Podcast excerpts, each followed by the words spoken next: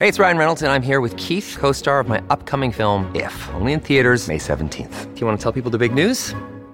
All right, I'll do it. Sign up now and you'll get unlimited for $15 a month and six months of Paramount Plus Essential Plan on us. Mintmobile.com slash switch. Upfront payment of $45 equivalent to $15 per month. Unlimited over 40 gigabytes per month. Face lower speeds. Videos at 480p. Active Mint customers by 531.24 get six months of Paramount Plus Essential Plan. Auto renews after six months. Offer ends May 31st, 2024. Separate Paramount Plus registration required. Terms and conditions apply if rated PG. Look, Bumble knows you're exhausted by dating. All the must not take yourself too seriously and 6 1 since that matters. And what do I even say other than hey? well, that's why they're introducing an all new Bumble with exciting features to make compatibility easier, starting the chat better, and dating safer. They've changed, so you don't have to. Download the new Bumble now.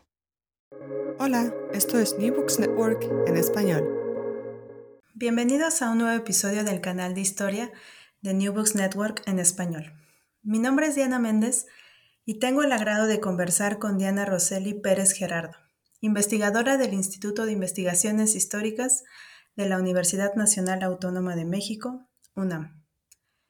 Diana es autora del libro Ecos de 1521, Portentos y Presagios en las Conquistas de América, el cual fue editado este 2021 por la UNAM y forma parte de la colección México 500.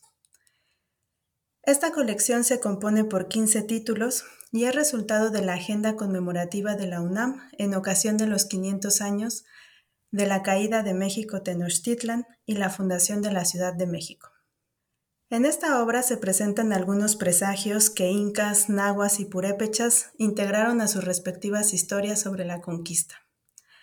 Así, a través del seguimiento de las fuentes de tradición indígena de los Andes y de Mesoamérica, se coteja aquellos portentos que en uno y otro caso se repiten, preguntándose a qué se deben las semejanzas y explicando las razones por las que estas señales pueden ser consideradas parte de la conciencia histórica indígena, a pesar de la presencia de nítidas influencias de los esquemas europeos.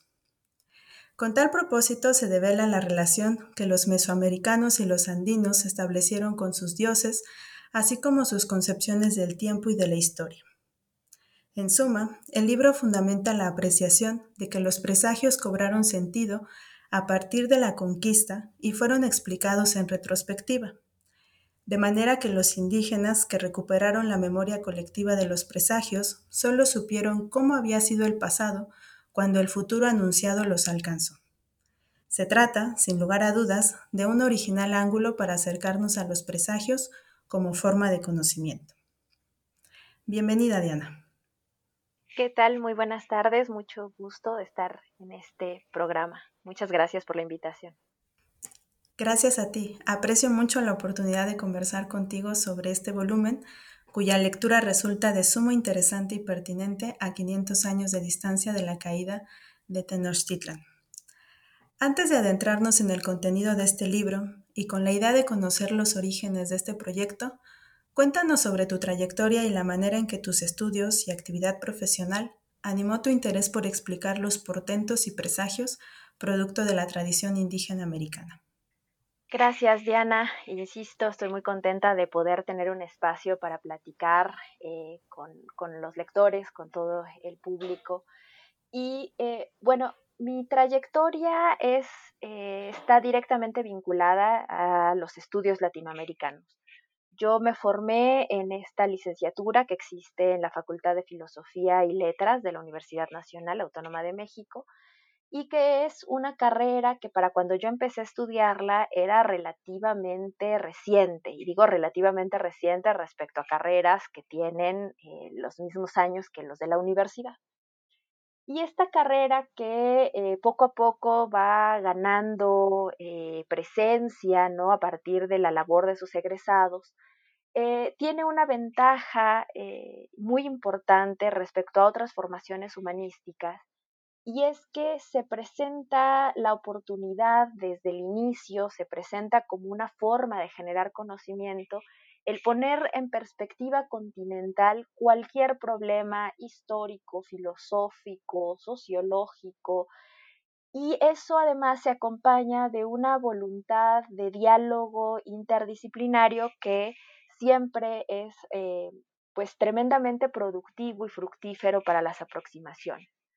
En ese sentido, eh, una de mis eh, guías en, los meandros de, la actividad académica justamente ha sido trabajar estos problemas históricos, en mi caso, yo me hice un poco más eh, cercana al trabajo histórico e historiográfico, pero que al mismo tiempo mantiene discusiones eh, o intenta mantener discusiones paralelas con problemas como por ejemplo, ¿qué entendemos por el conocimiento indígena?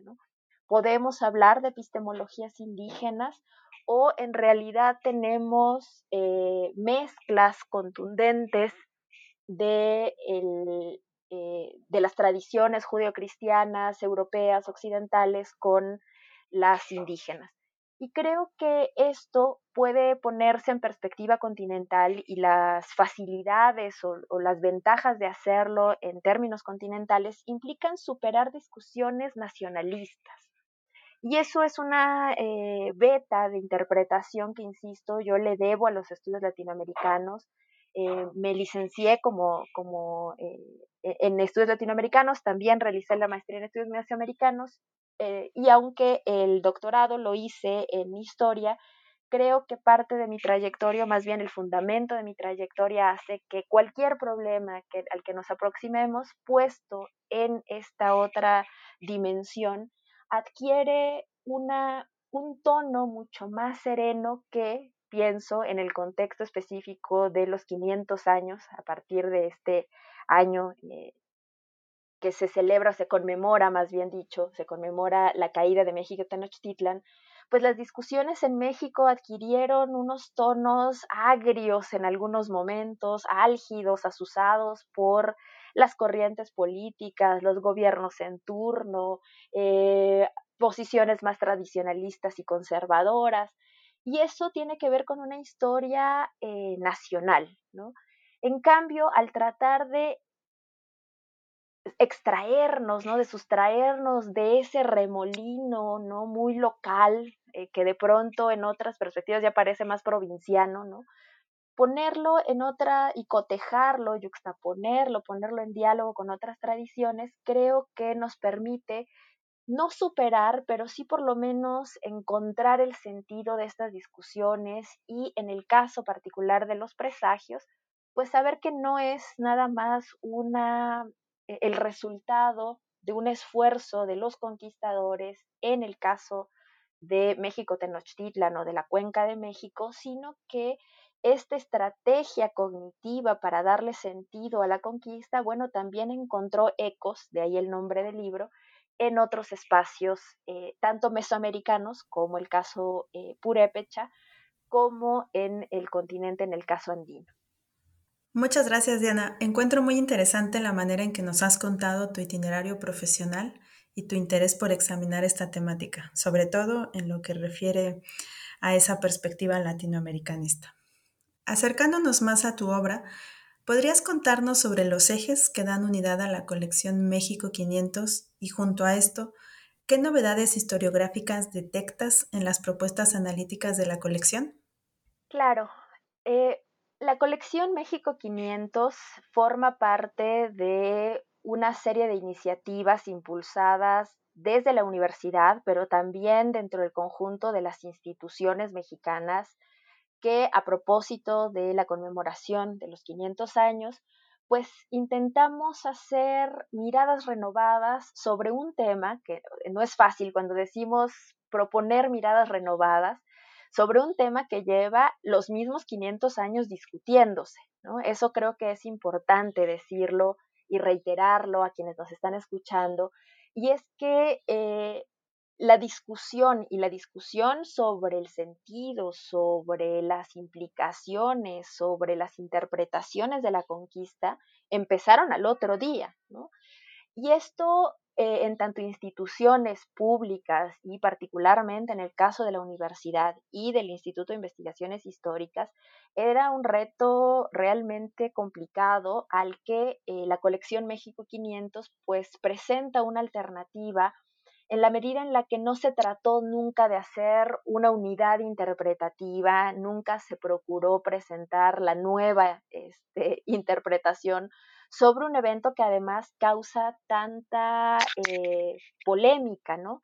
Tanta polémica pública. A mí no me deja de impresionar que eh, en agosto, bueno, lo mismo los noticieros, los programas, los documentales, que las redes sociales estaban vueltas locas, este, tratando de contribuir, de reforzar algunas visiones más tradicionales o de eh, radicalizar las nuevas formas interpretativas. En ese marco, y es un marco, insisto, muy efervescente eh, de, de, las discusiones sobre los 500 años, la colección México 500 eh, convocó a un grupo de historiadoras, historiadores, historiadoras del arte, a presentar la conquista desde diferentes ámbitos, ¿no? Y de hecho, desde los ámbitos en los que la hemos estudiado diferentes eh, personas dentro de la universidad. Entonces creo que una de las eh, grandes novedades justamente es el abrir y ventanas abrir invitaciones, extender invitaciones al público para que, por un lado, conozcan este trabajo que tantas y tantos investigadores, universitarios, profesores eh, hemos hecho. Y por otro lado, eh, un formato muy amigable, un formato de difusión que, insisto, más que eh, dar por acabada o dar por sentadas una interpretación unificada, homogénea, ¿no? Más bien inviten a la reflexión desde diferentes ámbitos. De ahí que, por ejemplo, se retomen elementos que se han venido trabajando desde hace mucho. Nadie dice que lo que está aquí es absolutamente novedoso o que eh, inédito más bien, sino eh, problemas que se habían enunciado, pero que en la colección México 500 adquieren un protagonismo que no habían tenido. Por ejemplo, el impacto ambiental y el paisaje esta idea que eh, en términos de todo el, eh, eh, la historiografía sobre la conquista siempre había sido mencionado de forma marginal. Por ejemplo, qué pasa y qué consecuencias tiene la introducción de ganado, la introducción de plantas, ¿no? y, y estas consecuencias ecológicas que al mismo tiempo repercuten sobre los tejidos sociales indígenas en una transformación radical eh, y que forman parte de la territorialización del continente americano por parte de la monarquía hispánica. Eh, por ejemplo, otras eh, cosas interesantes, ¿no? el mar.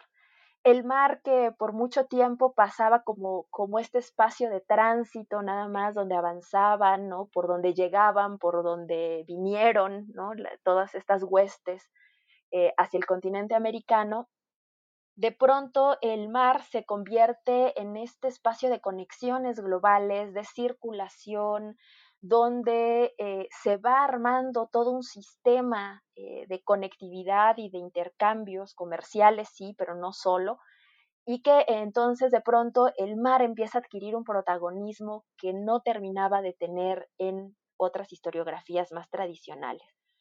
Otra cosa es la emergencia de sujetos, ¿no? Emergencias de sujetos que vienen a propósito de los movimientos y movilizaciones eh, contemporáneas, actuales, urgentes, ¿no?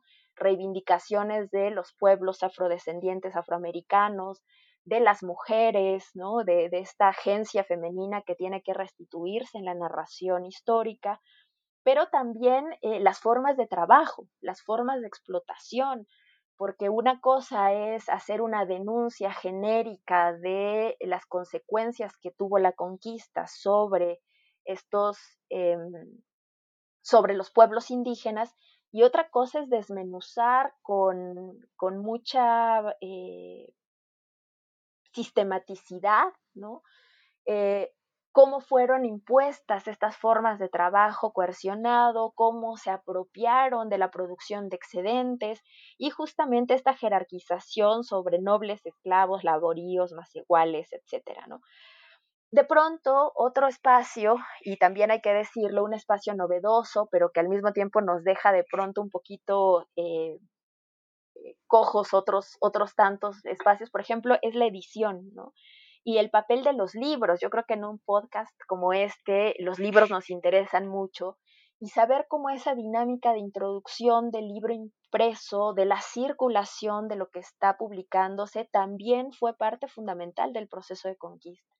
Y conforme voy avanzando en estos temas, ¿no? en los sujetos, en el mar, en el impacto ambiental, en eh, el libro, ¿no? De pronto empezamos a ver que el protagonismo histórico de los militares, de estos grandes eh, personajes individuales, ¿no? Que, que están narrando hazañas, empieza no a perder el centro, pero sí por lo menos vuelve a, pensarse que no, no se trata de la hazaña de un gran hombre como Hernán Cortés o de ciertos héroes o de veras que sea eh, resultado de la ayuda providencial.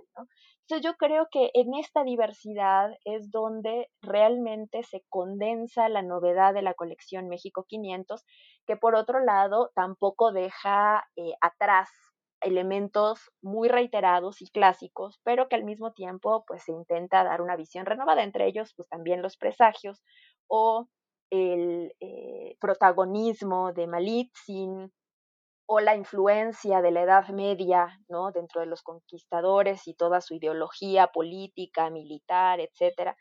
Y por supuesto el arte, ¿no? La configuración de un arte barroco, este, eh, el naufragio, ¿no? Personajes muy eh, renombrados, además de Malitzin, eh, dentro de los traductores también Jerónimo de Aguilar, ¿no? Gonzalo Guerrero y Jerónimo de Aguilar, que están trabajados en el naufragio. Es decir, creo que hay un balance, y con esto voy cerrando esto, hay un balance entre temas clásicos que no se abandonaron, pero también una introducción y un nuevo protagonismo de temas que, insisto, llevan o invitan a los lectores y a un público muy general a volver a pensar que para que ese proceso de largo alcance de la presencia eh, ibérica en el continente americano, pues tuvo que ver con, muchos eh, elementos, ¿no? No se trató, insisto, y creo que esto sí es un consenso de las nuevas aproximaciones, que no podemos seguir narrando la conquista a partir de una historia unilateral, tremendamente individualista, ¿no? tremendamente eurocéntrica y que eh, justamente poniendo e introduciendo estos nuevos temas, bueno, se pueden ir abriendo caminos para una interpretación un poco más comprensiva de este complejísimo proceso. Estupendo, Diana. Lo que nos cuenta sin duda invita a la lectura conjunta de estas piezas Impresiona mucho caer en cuenta que a lo largo de 500 años se ha pensado e interpretado los procesos abiertos por las diferentes conquistas de América. En particular, me parece valiosa la incorporación de una diversidad de actores y de las transformaciones ambientales. Pasemos a comentar los argumentos centrales de tu obra. Una de las cualidades que más llamó mi atención de tu escrito es la fineza con que explicas que los indígenas que vivieron la conquista y los primeros años de la imposición del orden colonial se integraron al nuevo contexto sin dejar de ser indígenas, lo que quiere decir que cambiaron para permanecer y en esa circunstancia mostraron una extraordinaria maleabilidad para armar un discurso histórico coherente y una explicación válida que incorporó elementos del pasado prehispánico y el horizonte cristiano. ¿Podrías contarnos dónde se encuentran estos presagios? ¿Cuáles son las fuentes para su estudio? ¿Es un género historiográfico particular? Me agrada mucho eh, escuchar las lecturas. Creo que para todo aquel que, escribe algo, esto no llega a su plenitud hasta que no pues llega al, objetivo inicial y último que son las y los lectores, Entonces, eh, por eso también aprecio muchísimo espacios como este donde hay oportunidad de, hacer el intercambio entre más bien con las múltiples lecturas, ¿no? Y justamente creo que una de las grandes dificultades para poder hablar de presagios es ubicar las fuentes de donde los hemos encontrado. Y esto implica una serie de eh, problemas, problemas historiográficos. Le vamos a decir problemas no porque sean eh, fuentes inválidas, sino precisamente porque cada una de las fuentes donde aparecen estos numerosísimos presagios, son resultado de un contexto específico, son resultado de una autoría distinta, donde eh, sus autores a veces em, pues colectivos, ¿no? Como en el caso del Códice Florentino, para el caso de los presagios de la conquista de, de Mexico-Tenochtitlan, eh, y otros donde eh, ya son autores altamente reconocidos, que escriben a muchos, muchos años, décadas, ¿no? Casi de, de la conquista y de los hechos, pero que al mismo tiempo, a pesar de esas diferencias contextuales, a pesar de esos intereses y de esas motivaciones que subyacen a cada una de las obras, en todas, y eso es un poco el centro de, de esta propuesta, es que todos ellos tienen la intención de dotar de sentido a un acontecimiento que implicó cambios drásticos, que implicó una destrucción del mundo conocido. Y cuando digo destrucción del mundo conocido es justamente porque se está desmoronando no solamente una estructura política, no es nada más la caída de un gobernante de Motecuzoma o de Atahualpa, sino que se está desgarrando el tejido social, ¿no? Entonces, dar sentido y pensemos que los momentos de crisis, ¿no? En general, son momentos en los que la historia tiene un eh, papel fundamental. Es decir, cómo logramos hacer que esto que está pasando adquiera sentido y al mismo tiempo se pueda proyectar hacia el futuro. Y creo que eso es un poco la dificultad porque al hacer una recuperación y recopilación de todos los eh, presagios y portentos, pues uno acude a muchísimas fuentes, ¿no? En el caso mesoamericano, la cantidad de fuentes en las que hay ascienden casi a 18, alrededor de 20 fuentes distintas que dan cuenta de los presagios. En el caso andino no, y esto también tiene que ver con una diferencia en términos de eh, el resguardo de la memoria y las formas de resguardo de memoria en el caso mesoamericano y en el caso andino. Entonces, si se dan cuenta un poco, lo que eh, empieza a abrirse una doble, triple beta donde cada obra tiene un contexto, pero a su vez la tradición mesoamericana y la tradición andina empiezan a tener eh, especificidades y características muy propias que van a influir y van a intervenir también en cómo se empieza a dar sentido a la, a la conquista en uno y en otro espacio. Entonces, un poco nada más para invitar y contarles a, las lectoras y a los lectores eh, las fuentes que, en las que tenemos, en el caso mesoamericano, son códices códices coloniales, por supuesto, este, es decir, son eh, escritos y manuscritos que combinan tanto la forma y la tradición pictórica de los códices mesoamericanos precontacto, pero que al mismo tiempo van acompañados, por ejemplo, ya de escritura en alfabeto latino. A veces alfabeto, esa escritura está en, en náhuatl, ¿no? O este, a veces también está en castellano. Además de los códices, tenemos el otro grupo de fuentes que son las crónicas, y son crónicas de autores de muy diversa índole, lo mismo descendientes de la nobleza indígena que eh, alguno que otro este, conquistador, ¿no? En el caso de los Andes, en la medida en la que no había una tradición prehispánica de códices o de, o de papeles pintados, ¿no? Hay, hay otras formas de, de la comunicación eh, y del resguardo de la memoria en los Andes, pero no hay algo tan parecido a, como los códices pueden parecerse a los eh, pergaminos o a las formas del papel eh, europeo. Entonces, esto definitivamente nos va a marcar una, pues un abismo, ¿no? Entre lo que, el tipo de fuentes que pueden consultarse para uno y para otro caso. A ello nada más quisiera sumar que eh, pues tenemos una diferencia cronológica. Nosotros este año estamos conmemorando los 500 años de una fecha paradigmática, catártica, que fue la caída de México Tenochtitlan, pero para los Andes el proceso de conquista va a ser bastante más eh, atropellado, por un lado, porque eh, ellos iban a enfrentar un levantamiento generalizado, los conquistadores después de capturar y asesinar a Atahualpa van a encontrar eh, la resistencia de Manco Inca, un, levantamiento generalizado que puso en jaque y amenazó directamente eh, el primer establecimiento hispano en los Andes. Y por otro lado, un par de décadas más todavía este, de guerras civiles entre los conquistadores.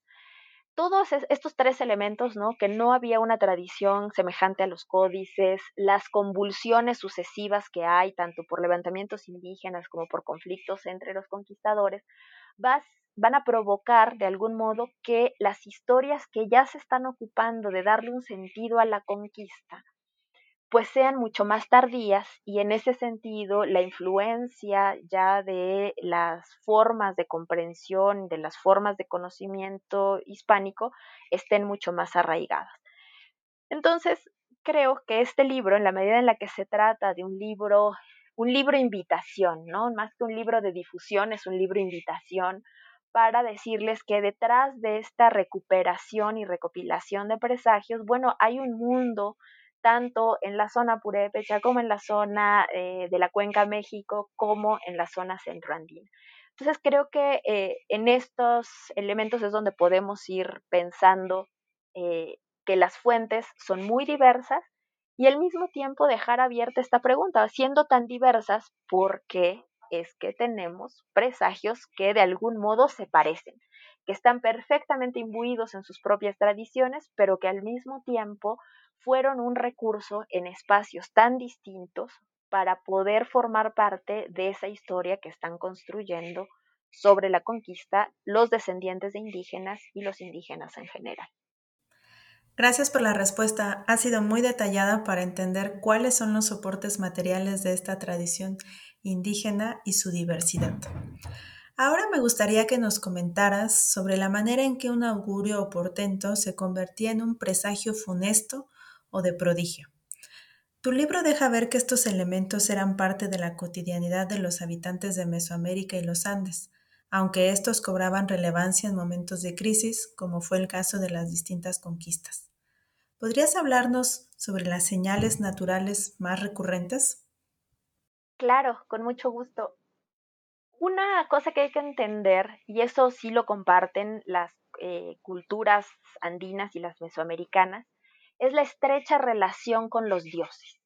Es decir, eh, en las cosmovisiones indígenas hay un alto grado de cohesión de los distintos ámbitos de la vida, tanto individual como eh, colectiva.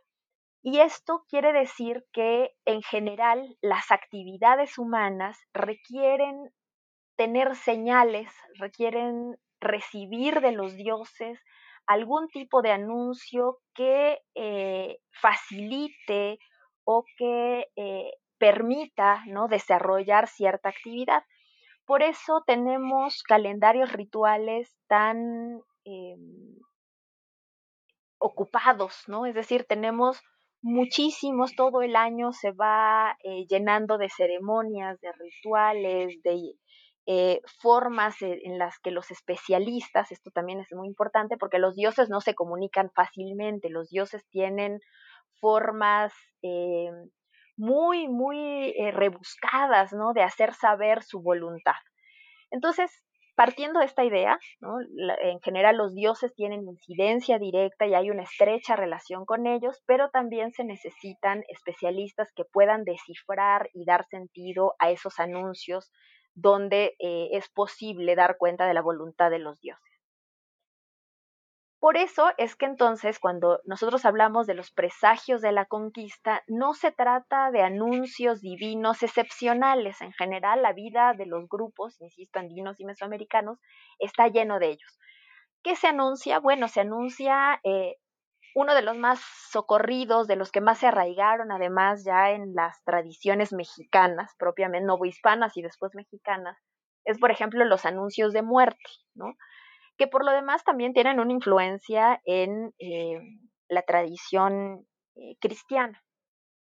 Pero, por ejemplo, pensemos en el caso mesoamericano, el calendario ritual este, y la conjunción de fuerzas de los dioses, de los números, todo eso, por ejemplo, anuncia eh, la proclividad del destino de un recién nacido, el nombre que se le asigna ya trae una serie de cargas, y esto precisamente hace que cuando nosotros hablemos de portentos y presagios de la conquista, no estemos hablando de algo que se les ocurrió, no es algo que digan de plano lo copiaron tal cual de las tradiciones clásicas.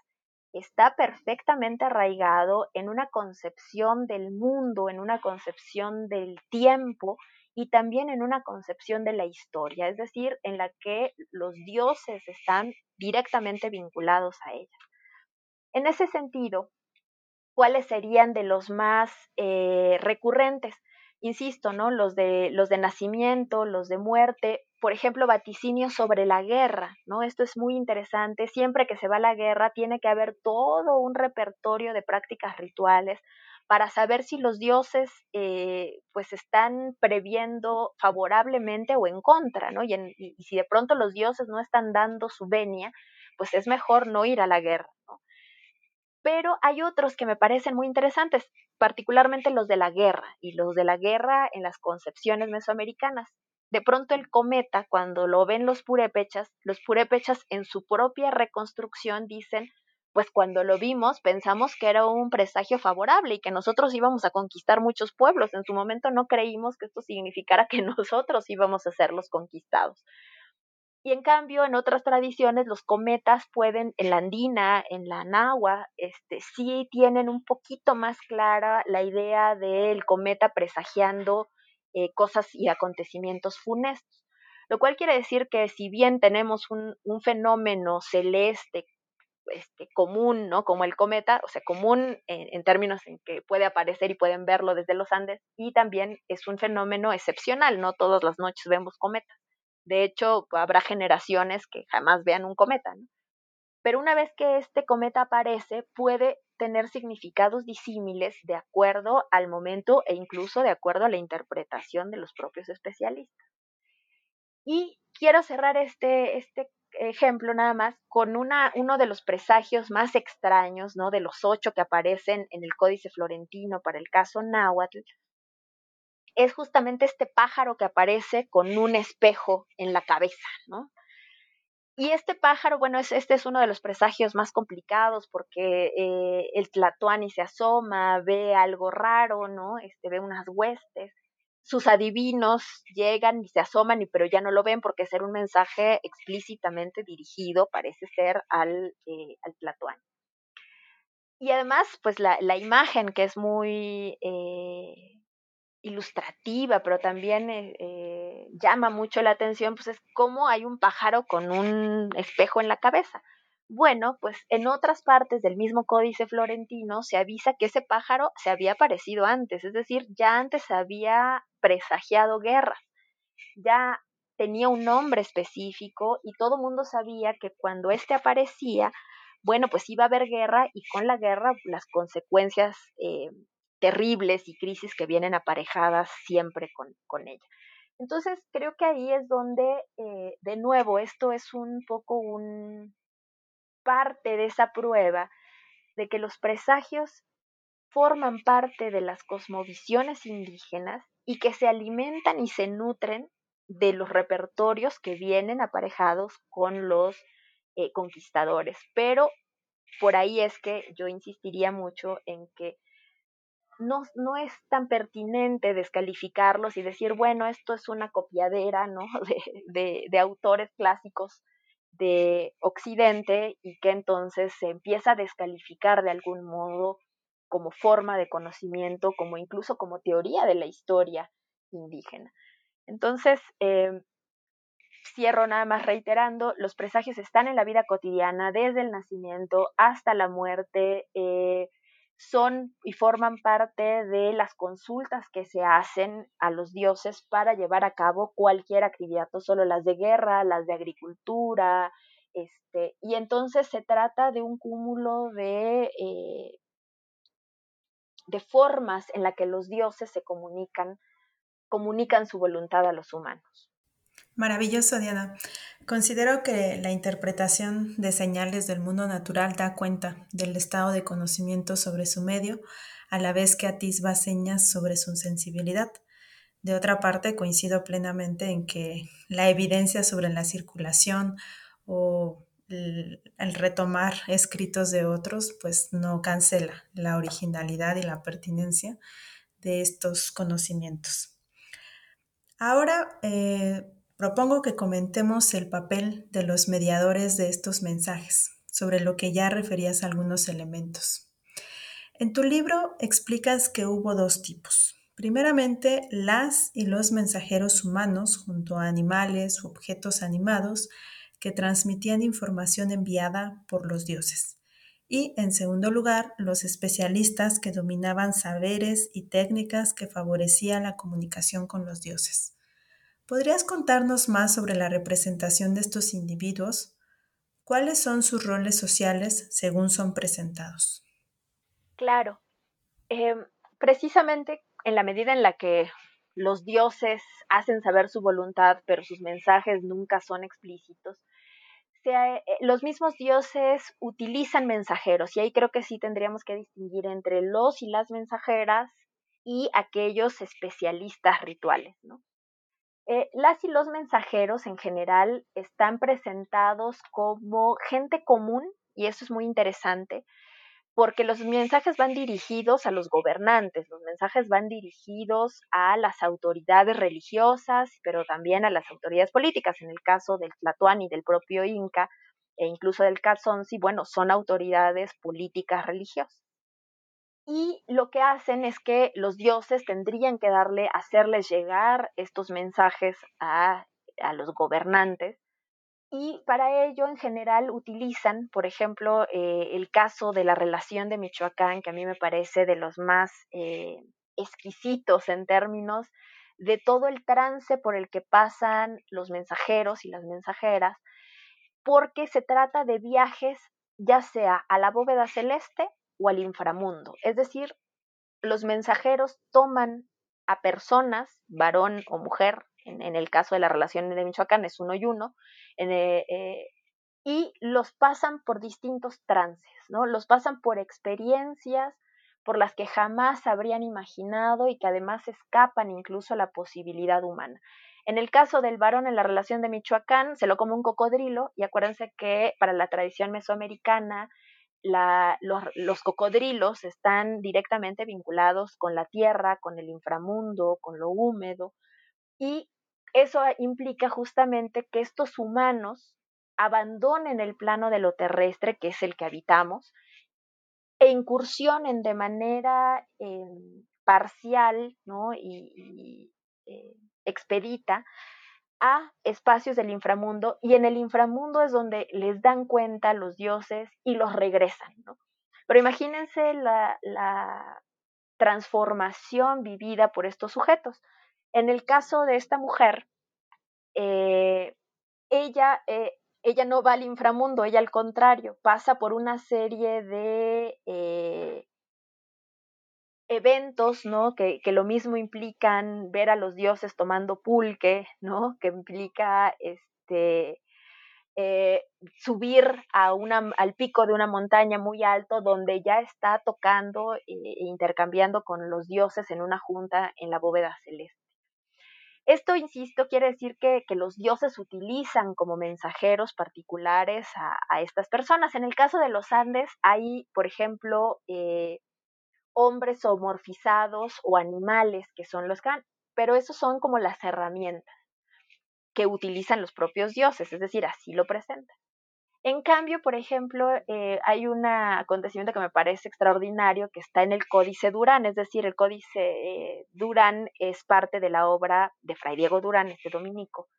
Y, y en esa obra aparece un acontecimiento interesante porque el cometa ya había salido varias noches, Motecuzoma lo ve una de tantas noches, manda llamar a sus especialistas, es decir, aquellos que están formados, que además han probado tener facilidad para la comunicación con los dioses y resulta que estos encargados de cuidar la noche, así literalmente es de su función, no se habían dado cuenta. Imagínense la enorme responsabilidad que recae no solo sobre estos especialistas, sino sobre el propio gobernante porque ha descuidado uno de los aspectos más importantes para mantener el orden del cosmos.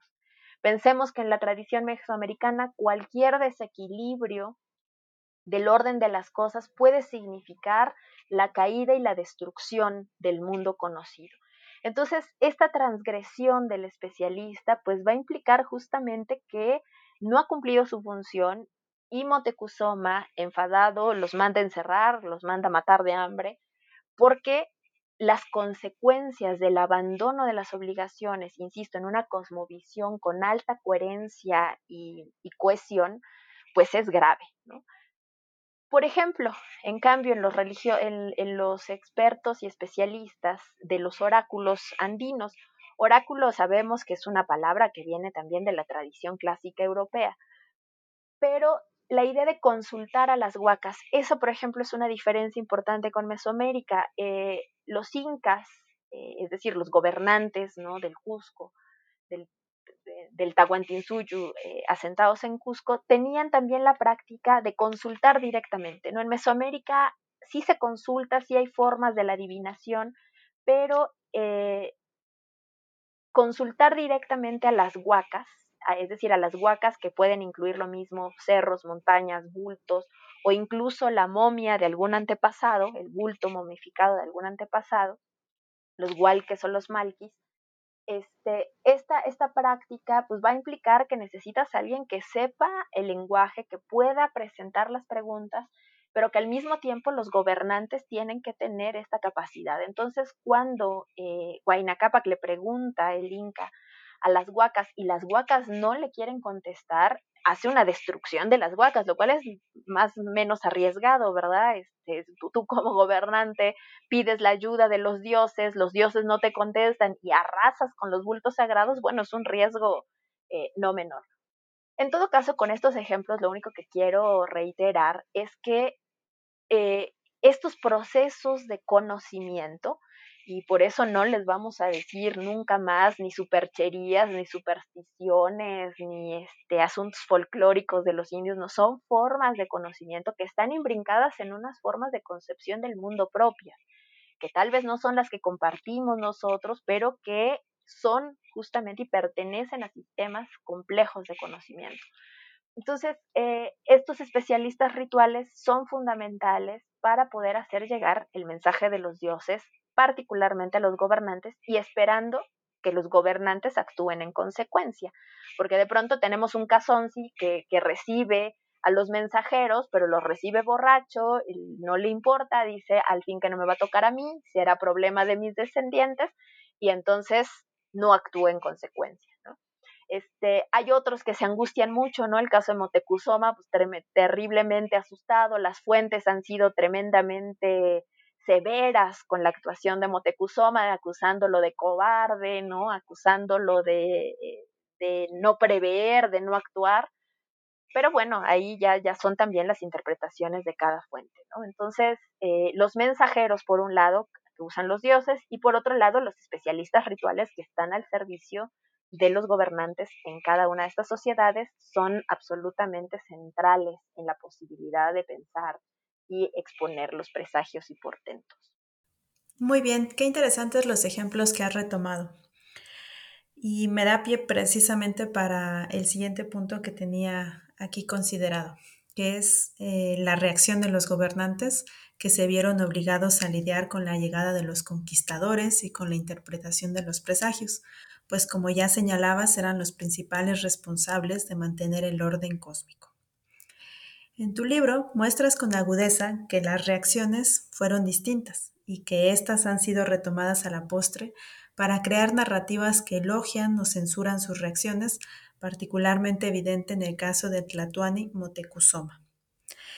Resultó para mí conmovedor cómo expresas que las opciones se dividían entre plantar el rostro y el corazón de frente y con coraje a la adversidad o de disfrutar el tiempo restante ¿Podrías contarnos más sobre lo que encontraste al contrapuntear estos casos mesoamericanos y andinos?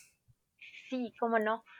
Yo creo que esto nos va llevando justo a, un poco el cierre y, el objetivo, sinceramente, último, no solo porque está hacia el final del libro, sino porque es el que, según yo, es el que puede interpelar a las lectoras y a los lectores, y es qué pasa frente a la adversidad, ¿no? Estas sociedades están tratando de dar cuenta de un proceso, insisto, tremendamente eh, desestructurador, eh, inesperado, inaudito, ¿no? Bajo los cánones en los que estaban, y eso nos lleva a, preguntarnos a nosotros mismos en, épocas y eh, eras ¿no? de absoluta incertidumbre, de crisis tras crisis, ¿qué sentido le vamos a dar a esas crisis? ¿Cuál es el papel que deben jugar los gobernantes?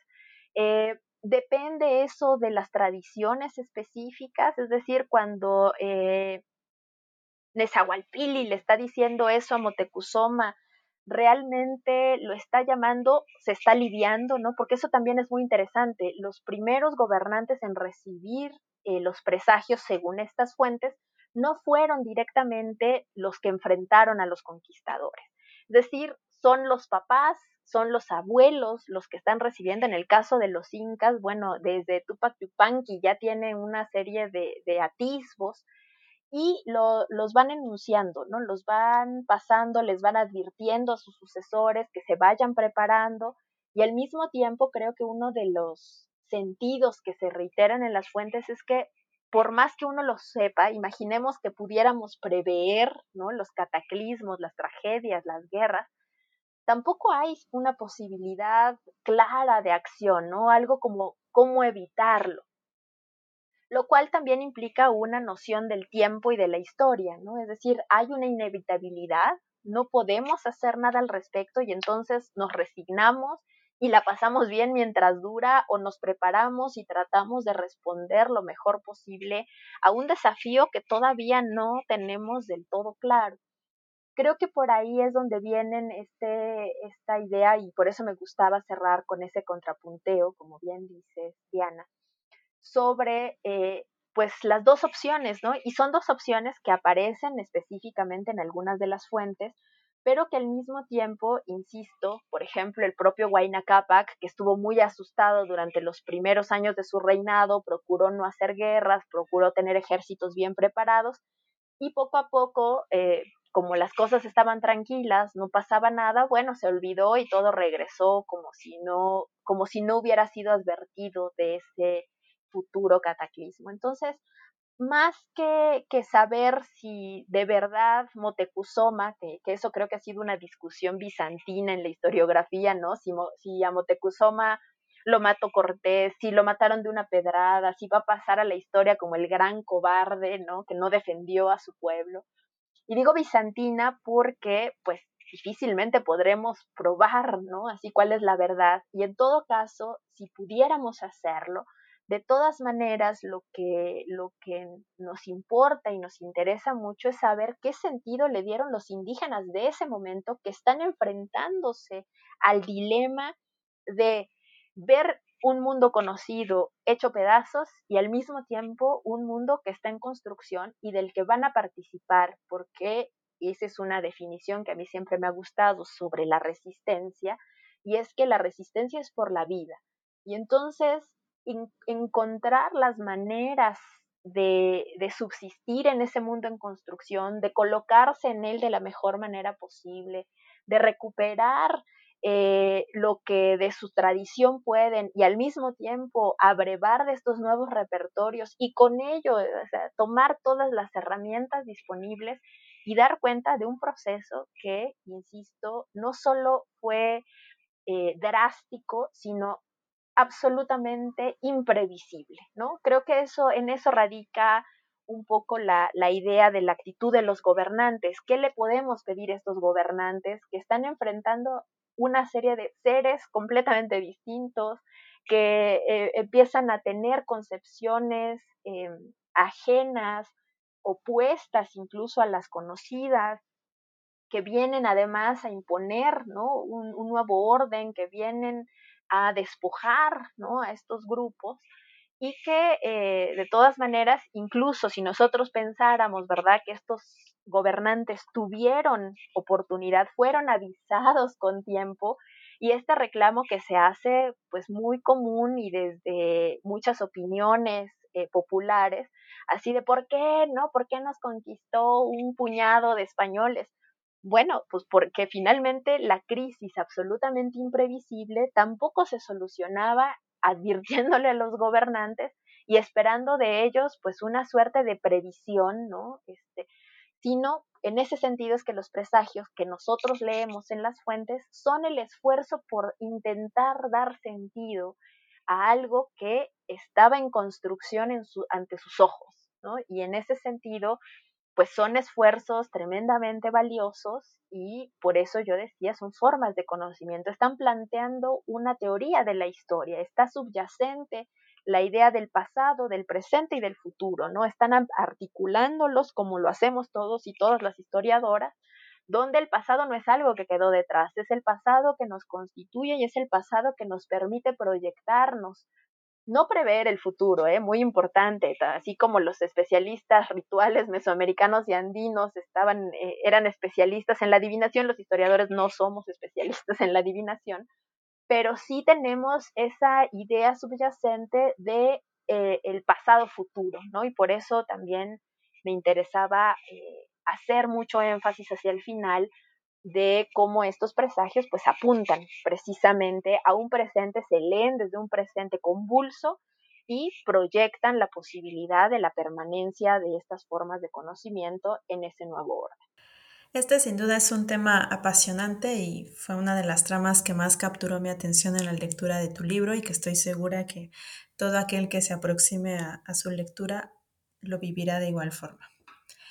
Como se mencionaba al inicio de nuestra charla, las tareas adivinatorias serán parte de las actividades cotidianas y periódicas de andinos y mesoamericanos, por lo que me gustaría que comentaras un poco más al respecto de la concepción del tiempo y de la historia que subyacen de esta práctica. Algo ya nos anticipabas. En tu libro mencionas que la adivinación del futuro guardaba una íntima relación con el conocimiento del pasado y que esto contribuía a forjar una conciencia histórica cuyo enlace con las concepciones del tiempo cíclico andinas y mesoamericanas permitían proyectar el pasado en el futuro. ¿Podrías comentarnos algunos de los rasgos particulares de la concepción andina y de la mesoamericana respecto de la sucesión de ciclos y la utopía de un mundo posible? Dando cursos de América Antigua, ¿no? de pueblos precolombinos, en general hay una noción más o menos reiterada de que los pueblos indígenas tienen concepciones del tiempo cíclicas y eso a veces lleva a, entender o a proyectar la idea de que el tiempo se reinicia, ¿no? O que no estamos pensando en tiempo lineal. Y eso eh, de pronto queda un poco corto. ¿Por qué? Porque cuando hablamos de tiempos cíclicos, pues nosotros que tenemos una, idea de, del tiempo lineal, también eh, tenemos ciclos, ¿no? Eh, los días de la semana se repiten cada siete días, los días del mes, ¿no? Eh, los meses se repiten este, cada año, en fin. Entonces, cuando nos referimos a tiempos cíclicos, realmente lo que tenemos es más bien una sucesión compulsiva, en el caso mesoamericano, de edades que fueron, eh, que se acabaron de forma trágica, ¿no? Con cataclismos y por ahí, aunque no es la única, eh, la leyenda de los cinco soles es justamente una de las que eh, reitera esta idea, ¿no? Hay mundos que existían, pero que al mismo tiempo terminaron, ya sea por fuego, por inundaciones, por lluvia de fuego, este, y esto va a implicar precisamente eh, la idea de que este mundo también habría de acabar, ¿no? Y habría de acabar en algún momento, nadie sabe cuándo, pero que esos finales del mundo implican también una renovación. Es decir, hacia el horizonte, justamente el pasado de estos edades o ciclos o mundos anteriores, implica que el mundo puede renacer. Y creo que esta idea es muy potente en eh, las percepciones indígenas del tiempo y sobre todo de la utopía. Ahí creo que vale la pena, vale la pena meter un concepto complicado, ¿no? Evidentemente de tradición europea, sobre la idea de qué, esperamos ¿no? del mundo y esa proyección del pasado hacia el futuro que siempre esperamos, los, grupos indígenas y también nosotros, creo, por lo menos yo sí espero que en el horizonte próximo venga un mundo mejor, ¿no? Venga un mundo donde todas estas cosas que de, de, sufrimiento, ¿no? De, eh, de abuso, de injusticia, este, se acaben y seguramente habrá un mundo mejor y no solo por, por los dioses, ¿no? no solamente por la voluntad divina, sino por la propia acción humana. Y creo que esto es otro elemento bien interesante que hay que tomar en cuenta cuando se acusa de algún modo a los, a los presagios, ¿no? De ser copias de la, de la historia cristiana. Y es que en la historia cristiana eh, la voluntad divina es irrefutable, ¿no? No es negociable. En cambio, la estrecha relación con los dioses en los Andes y Mesoamérica sí es negociable. En Mesoamérica incluso por las buenas, con rogativas, ofrendas, pero a veces también por las malas, ¿no? Este, en los Andes también decía yo de, de ¿no? Tratando de terminar a las huacas que no le contestaron. Pero esta concepción de tiempos y ciclos, edades, que está vinculada a Mesoamérica, tiene una contraparte, pero con diferencias nodales, que sería esta noción del Pachacuti. ¿no? El Pachacuti que, por lo menos en los, em, implica una vuelta del mundo, no tanto un fin del mundo, sino un mundo al revés, una forma de cambio radical que haga que las cosas tal vez se inviertan y si lo pensamos en el horizonte colonial, un mundo al revés sería un mundo en el que los indios no sean los dominados, en los que los indios no sean los explotados, el, mundo en el que deje de reinar ese dios cristiano y a lo mejor la vuelta de las huacas, eh, del reinado de las huacas, ¿no? de los dioses andinos.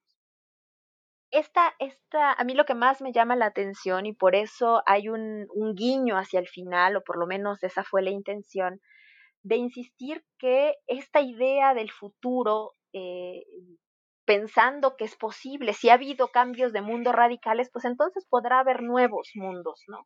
Y eso justamente es lo que implica tanto la noción de Pachacuti y eh, que, el Pachacuti puede ser asociado, sí, con guerra, con crisis, pero también con una vuelta al mundo, insisto, más favorable.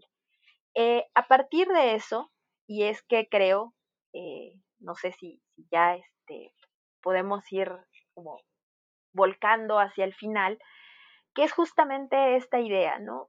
El, el Pachacuti o la idea de, de proyectar el pasado hacia el futuro se va a sintetizar en muchas de las reivindicaciones de los movimientos indígenas actuales, ¿no? que insisten en que en el futuro habrá de ganarse esta guerra, que en el futuro los indios habrán de abandonar esta posición sojuzgada, ¿no? Y que eh, a partir de ello, bueno, pues podemos pensar y, sobre todo abandonar la idea de una resignación y, proyectar el futuro, proyectar una utopía en el futuro donde, insisto, injusticias, abusos, explotación, despojo, desprecio, racismo, se anulen de ese horizonte. Y ese mundo, ¿no? Por eso son, eh, hay un libro fabuloso, ¿no? Este, donde Raquel Gutiérrez utiliza la noción de Pachacuti y le llama los ritmos del Pachacuti, justamente porque el Pachacuti no es que vaya a llegar mañana a las 12, ¿verdad? Es, es resultado de la propia acción humana, por supuesto de la conjunción con las voluntades divinas, pero que tiene ritmos distintos. Y ese Pachacuti siempre está en el horizonte y en ese sentido hay esperanza, hay utopía, y hay voluntad de transformación que a mí me parece valiosísima. Muchas gracias por tu respuesta, Diana. Coincido plenamente con lo que señalas. La lectura de tu libro me permitió entender que incluso en el registro de los presagios se reconocían las acciones humanas, un marco de responsabilidad sobre el porvenir. Para cerrar nuestra entrevista, me gustaría pedirte que nos cuentes sobre los nuevos proyectos en los que te encuentras trabajando. ¿Qué temáticas estás investigando?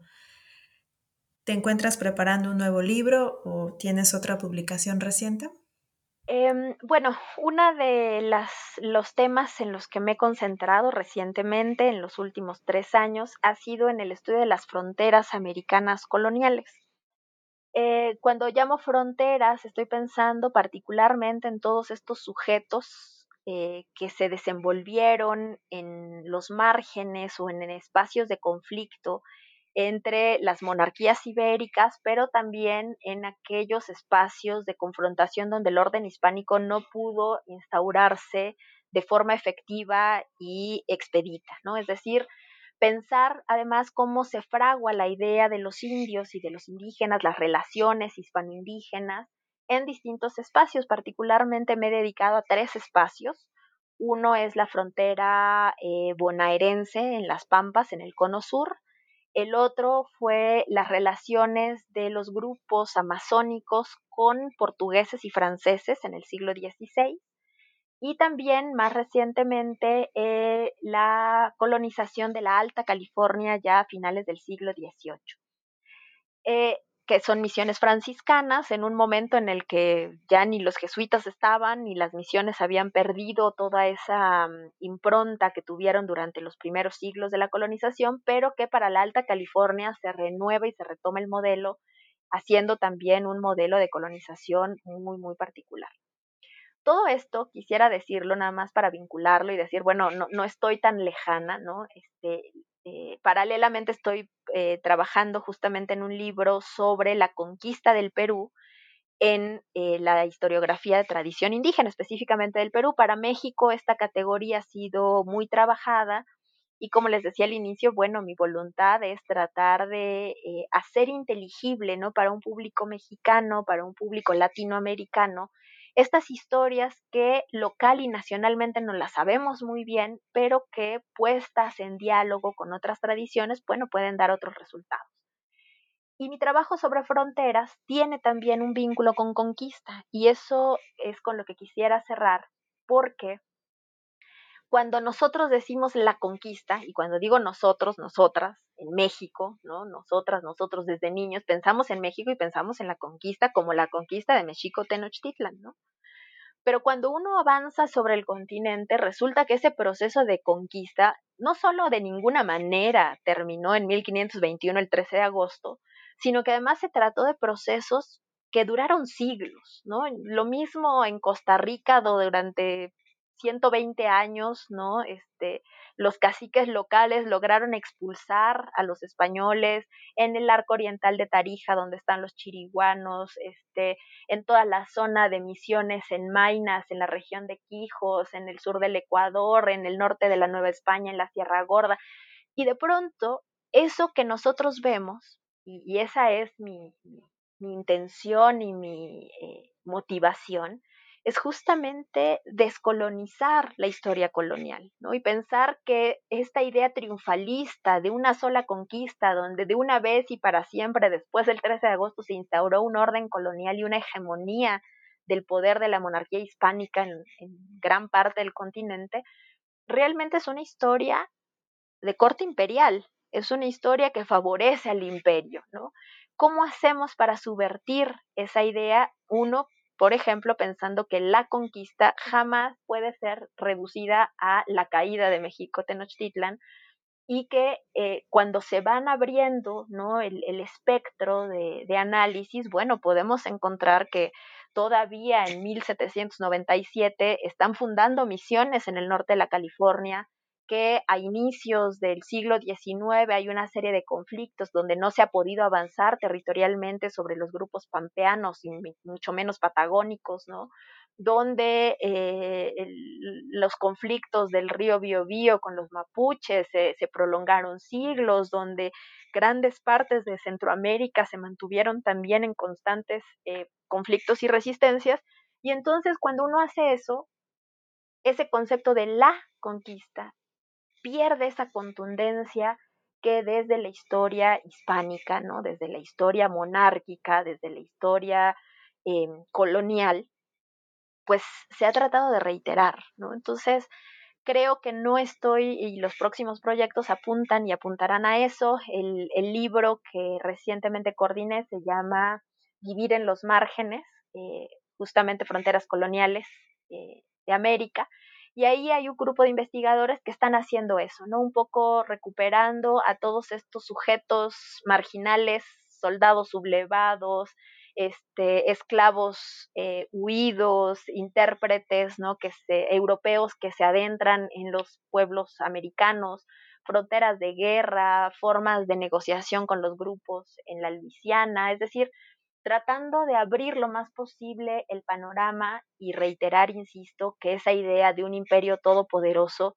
pues solamente favorece al imperio. ¿no? Entonces, hacer una nueva historia y una nueva historiografía sobre la conquista y la colonia implica descentrar nuestra mirada y no solo descentrarla de México en nuestro caso, sino descentrarla de la historia institucional, de la historia que reitera, insisto, un, un poder colonial, imperial, monárquico, eficiente y que al mismo tiempo recupera la agencia de tantos otros sujetos que estuvieron ahí, que negociaron, que resistieron, que reinventaron y que en general, producto de la colonización, pues dieron lugar a eh, procesos tremendamente eh, creativos, ¿no? Y por demás interesantes. Entonces, espero poder platicar con ustedes nuevamente una vez que estén eh, cuajados eh, estas cosas. Y fíjense cómo eh, analizar fragmentariamente de pronto son las piezas de un rompecabezas, ¿no? Y un rompecabezas que rearmaremos y con esta intención, ¿no? Con, con la que cerraba el libro de presagios, que es